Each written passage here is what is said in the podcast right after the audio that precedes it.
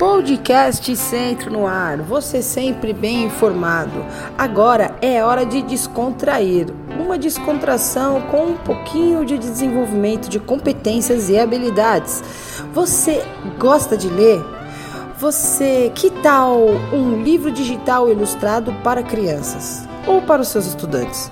Um livro gratuito online que pode ser acessado também no celular. Isso mesmo, o programa Leia para uma Criança disponibiliza uma série de livros digitais que podem ser baixados. Quer ler agora? Clica aqui na descrição desse podcast e vá até o site, escolha o seu livro ilustrado digital. Podcast Centro no Ar, você sempre bem informado.